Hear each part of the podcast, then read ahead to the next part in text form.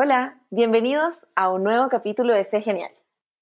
El confinamiento, junto con la escasez de recursos, ha generado una tremenda oportunidad basada en la reinvención. Es así, como vemos a diario en todas nuestras redes sociales, el surgimiento de miles de microemprendimientos de distinta índole. ¿Qué ocurrirá con estas ideas tremendamente creativas cuando termine este periodo? Hoy conoceremos la historia de Héctor Delgado, quien trabaja de 9 a 6 de la tarde en una importante compañía logística, pero que además es emprendedor. Hola Héctor, ¿cómo estás? Bienvenido. Hola Carla, bien y tú? Muy bien, muchas gracias, con un poquito de frío hoy día. sí, estaba helado. Me pareció muy curioso. Eh, creo, que, creo que yo soy emprendedora hace varios años y jamás había escuchado el concepto propiamente tal como emprendedor 10%. ¿Cómo consiste el modelo? Sí, mira, em, eh, bueno, primero el concepto emprendedor 10% no es un concepto mío, pero sí eh, siento que, que, lo tomé y lo, lo, hago, lo hago carne. Para, mm, para tener el contexto, Emprendedor 10%, yo lo leí en un libro, en un libro que de Patrick McGuinness. De hecho, de ahí te puedo dar el dato, lo podéis comprar, lo pueden comprar por Amazon, por, por internet. y habla, y habla de, de, este, de esta necesidad que tenemos como los seres humanos generalmente de, de tener algo propio. ¿ya? En, en, en, el mundo del emprendimiento existe mucho, y, y, tú lo vives en carne propia, el emprendedor que se lanza a emprender porque quiere algo propio, porque quiere ser su propio jefe, porque busca, cumplir su sueño eh, y no cumplir el sueño de otro. Sin embargo, existimos muchos que estamos en el otro lado, que es el lado de que desarrollamos nuestras capacidades y nos empleamos. Y hacemos una carrera corporativa y estamos en distintas empresas y vamos escalando, pero siempre tenemos este bichito de tener algo propio. Y ahí aparece el concepto de emprender en un 10%. ¿Cachai? Que es un poco lo que yo he desarrollado en este, en este tiempo. De ahí te puedo contar un poquito más de detalle de qué es lo que he hecho. Pero tiene que ver con eso. Tiene que ver con que parte de tu tiempo y parte de tus capacidades, no en un 100%, sino que en un porcentaje menor, lo dediques a cumplir este sueño, pensando en que el día de mañana puede ser tu, tu 90%. Perfecto. Y cuando tú empiezas a desarrollar estos proyectos, tú estabas en la misma empresa en la cual estás ahora eh, y te empezaste a buscar, algo te llamó la atención. Sí, sí, mira, eh, yo he cambiado de, empresa, de, me he empleado en, algunas empresas en, los años laborales que llevo, pero este bichito nace, eh, nace primero desde la teoría, desde estudiar, estudiar los procesos de innovación, estudiar los procesos de emprendimiento. Bueno, nosotros nos conocimos en en las mentorías también, estudiar un poco el mundo del emprendimiento y darte cuenta que ahí hay necesidades, que hay conocimiento, que hay capacidades, em, pero que existe la posibilidad de no lanzarse de lleno, sino que ir entrando de a poco, ir aportando, ir creciendo para el día de mañana formar algo. Entonces, claro, yo primero estudié y con ese estudio me empecé a juntar con gente que tenía esta misma necesidad y he ido formando algún tipo de emprendimiento en esta misma modalidad. O sea, la mayoría con la gente con la que me he asociado y con la que he hecho cosas eh, es gente que también está empleada y que está buscando una segunda entrada monetaria, una posibilidad de desarrollar capacidades que en su, en su jornada laboral no las puede hacer. Y así hemos ido armando estos emprendimientos del 10% que le llamo yo. ¿Y, qué tipo de emprendimiento están en esta categoría? Mira, yo, el del que me siento más orgulloso y que, y que, que sigue hoy día existiendo, porque esto, también es de ir probando. Esto responde mucho al concepto del MVP, eh, también de que yo destino un poquito de mi tiempo, un poquito de mis recursos y pruebo e itero. ¿ya? Entonces, hay muchas cosas que he hecho que han durado un par de tiempo, después sabéis que no, esto no da, sabéis que esto no me llena, sabéis que esto podría seguir avanzando. Y uno de los emprendimientos en los cuales soy parte, si, bien no, lo lidero, pero, pero soy parte junto con mi señora y, otros dos socios, es, em, es, el mundo de Alicat Café. Es un café, una cafetería, pero una cafetería temática, eh, muy especial en Santiago, eh, muy especial en Chile y muy especial en Sudamérica. Los Cat Café son cafeterías temáticas eh, en el mundo gatuno eh, son, son, un concepto que nace en China, en China, en, Corea, principalmente en, el mundo oriental, asociado a el poco espacio que tenía la gente para tener mascotas. Entonces, en ese contexto, la gente empezó a potenciar este tipo de emprendimiento donde tú vas a un café y ese en ese café hay, en este caso particular, gatos y tú compartes con esos gatos. No es que tú lleves a tu mascota, sino que tú vas, tú, vives en un espacio muy chico, no puedes tener una mascota, por lo tanto vas y compartes con estos gatos, te tomas un café, comes algo. Eso, esto partió hace muchos años, hace más de 10 años en, Oriente, y se ha ido moviendo hacia Europa, después Estados Unidos, y nosotros tenemos la suerte de ser el primero en Sudamérica. Eh, hoy, hoy en día existen otros más, y ya si nos paramos hoy, hoy, hoy, con todo el tema de la pandemia, obviamente estamos cerrados. Eh, y algunos de los que también están en Sudamérica han cerrado, lamentablemente. Pero sí hay algunos ejemplos replicados en Perú, en Colombia, eh, en Uruguay eh, y nosotros en Chile. Entonces, ese es un emprendimiento que yo, yo lo vivo después de las 6 de la tarde, después de que salgo de mi jornada laboral, lo vivo también los fines de semana, apoyando, apoyando en las ventas, apoyando en, en el mismo café, y desarrollando cosas complementarias en el, café. No sé, la tienda, productos para mascotas, etcétera, etcétera. Eso, te iba a preguntar, porque el mundo de Dalí, yo me imagino, y creo que lo vi en algún minuto, en alguna nota, que era un lugar donde tú podías acariciar a los gatitos, eh, o, me equivoco. Sí, exactamente. Nosotros eh, partimos el año 2016 eh, asociados a una fundación, a una de las fundaciones que hemos apoyado y así hemos seguido apoyando a otras, donde tenemos a gatitos que son parte del café, son gatos anfitriones que le llamamos nosotros, eh, y tú vas, eh, entras al, mundo de Ali como una cafetería común y corriente, pagas tu consumo. La única diferencia con una cafetería normal es que tenemos normado el tiempo de estadía, porque dado que es una atracción eh, y es un espacio reducido, eh, porque nosotros no, puedes quedar todo el día. Exactamente, y tampoco queremos estresar a los gatos, ¿ah? porque ellos son animales también que tienen que tener su, su, espacio, sus tiempos, etc.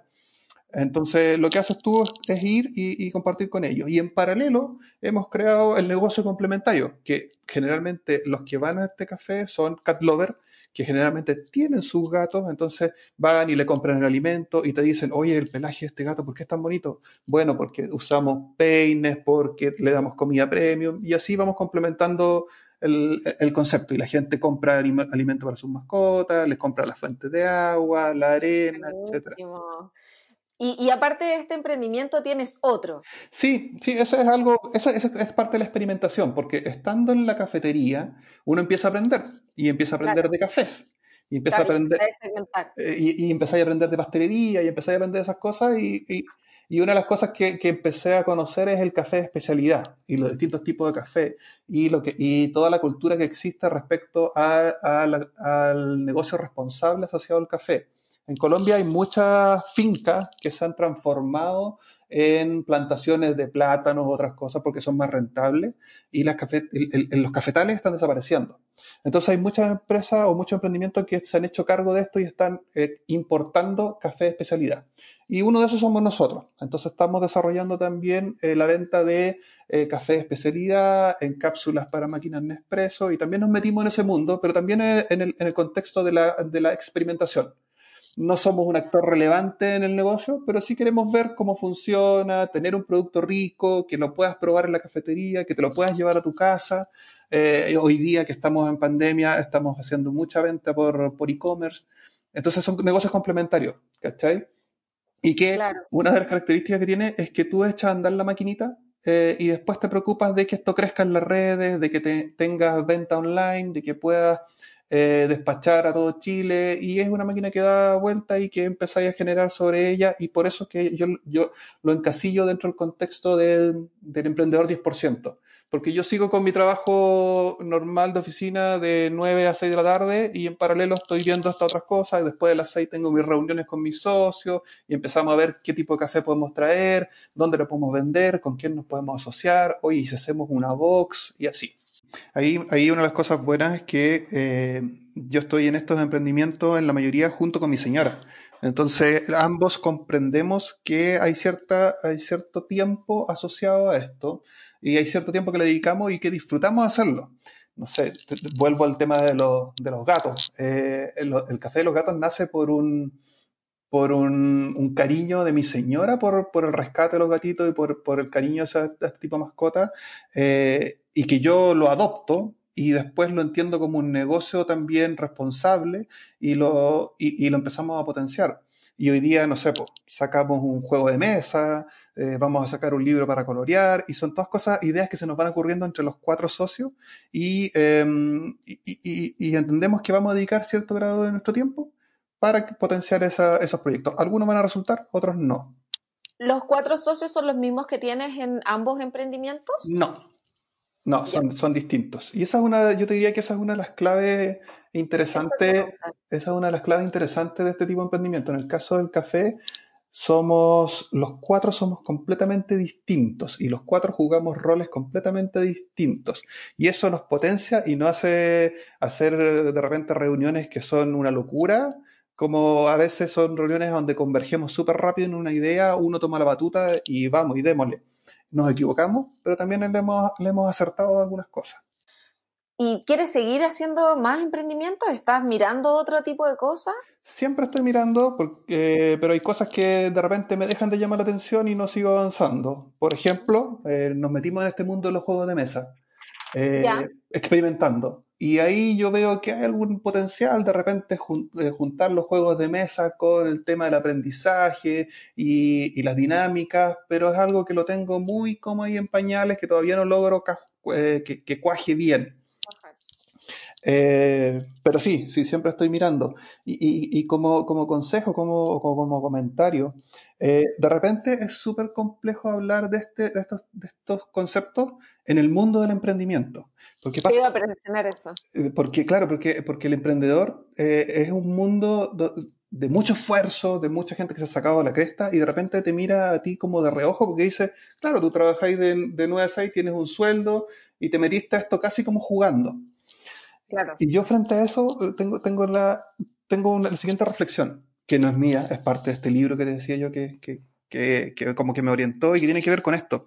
Si tú tuvieras la posibilidad el día de mañana de recibir una herencia, una herencia millonaria, muy probablemente lo que vas a hacer con esa plata es ponerla en distintas inversiones. No te vas a gastar toda la herencia en una sola, en un solo, en solo proyecto, ¿cierto?